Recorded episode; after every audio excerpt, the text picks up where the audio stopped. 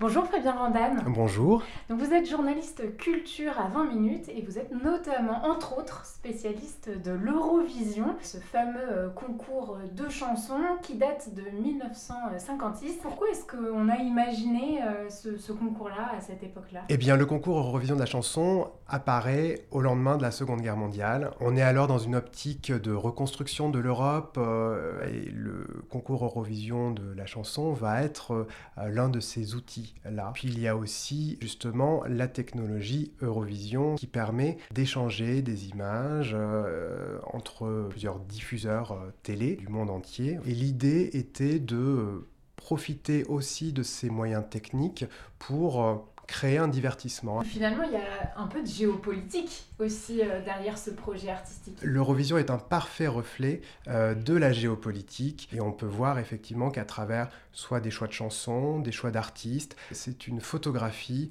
d'un continent, euh, de relations, de dynamique entre différents pays à un moment donné. Cette année, la finale est le 13 mai, elle se déroule à Liverpool alors qu'elle aurait dû se dérouler euh, en Ukraine puisque c'est l'Ukraine qui a gagné l'année dernière. Oui, la victoire de l'Ukraine, et notamment grâce à un plébiscite écrasant du côté du télévote, du vote des téléspectateurs, ça montre qu'il y a eu une sorte de réaction de cœur du, du, public. On a l'impression qu'en France, euh, c'est quand même un concours très critiqué, regardé de haut. Euh, oui, il euh, y, y, a toujours cette image que l'Eurovision serait ringarde. Il y a des propositions fantasques, on va dire, mais pour moi, ça, c'est de l'ordre de ce que les Britanniques appellent le camp, c'est-à-dire une sorte de, de, kitsch qui est volontaire, qui est joué. On est là pour ne pas forcément se prendre au sérieux. L'Eurovision, aujourd'hui, c'est quand même un spectacle qui est suivi par 200 millions de téléspectateurs autour du monde. C'est un des événements les plus euh, fédérateurs en dehors des événements sportifs que sont la Coupe du Monde euh, ou euh, les Jeux Olympiques. Et eh bien de se dire que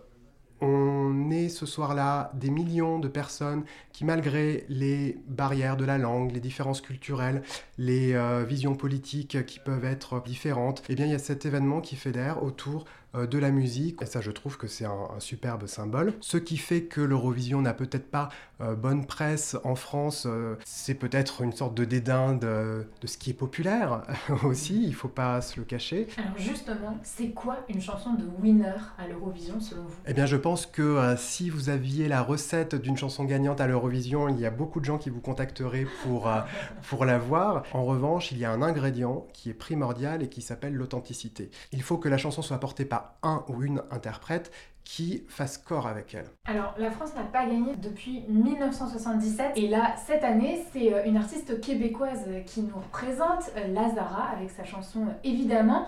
Euh, à votre avis, quelles sont ses chances? La chanson de Lazara, évidemment, est une chanson qui plaît. Il suffit d'aller euh, sur euh, YouTube, voir le clip sur la chaîne officielle et de lire les commentaires du monde entier dans toutes les langues euh, qui sont à 98% positifs, voire très positifs. Puis Lazara, c'est une artiste qui a un tempérament, c'est un personnage, euh, elle incarne quelque chose à la fois de très euh, diva, elle a un look qui se remarque de loin et euh, toutes ses prestations publiques sont bien préparées. Et euh, vous avez un ou une candidat, candidate préférée? Moi, je suis très impressionné par la candidate espagnole, Blanca Paloma, qui euh, propose quelque chose qui me fait beaucoup penser, d'une certaine manière, à ce que proposait Barbara Pravi en, en 2021. Barbara Pravi, c'était quelque chose de très euh, de très français. Et bien là, Blanca Paloma, on a l'impression qu'elle nous livre en bout d'Espagne euh, pendant trois minutes sur scène. Et si je devais donner peut-être un favori, je miserais sur le finlandais euh, Karia, qui a une chanson qui s'appelle Cha Cha Cha. Là, quand on parlait de ringardise, il joue avec ça, il joue avec le camp, c'est-à-dire avec une forme d'humour, d'excentricité, d'exagération. Et je trouve que ça crée un résultat dont on se souvient et dont on se souvient au moment de voter. Merci beaucoup, Fabien Randal. Merci à vous.